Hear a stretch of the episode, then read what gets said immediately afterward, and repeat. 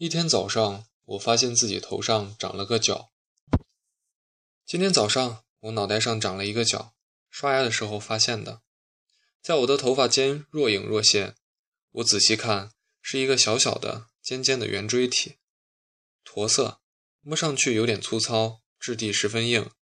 我想起《变形记》了。有一天，卡夫卡起床，发现自己变成了一只虫，好险！我这个要好太多。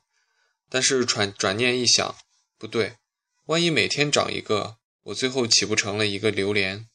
这么一想，心里五味杂陈。其实最近我舌头上还长了一个粘液性肿囊，口水少的时候就跟个口腔溃疡差不多大小，口水多的时候肿囊就变大，大的话都不能说。这意味着我要过清心寡欲的生活，少吃美食，少看 AV。每天拖着沉重的人生和舌头上班，真是受够了。而现在我又多了一个角，呵呵，我是不是快死了？总之，今天我肯定要请假了。我本来准备是请半天假，然后去理发店剪一个更短一些的半寸，再修个面，再去和我的相亲对象朱小姐见面。现在我决定先去看一下医生，瞅瞅头上这玩意儿到底是什么，然后去修面不理头。然后再和朱小姐见面。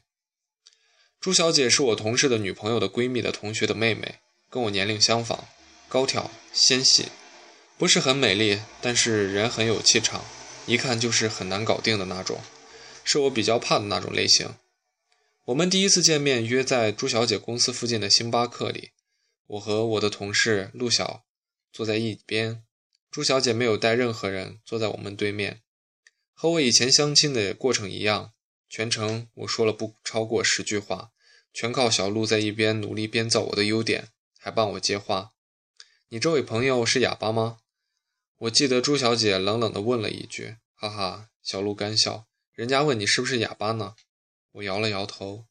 我想朱小姐一定很生气，心里想：真是遇到了赤佬了吧？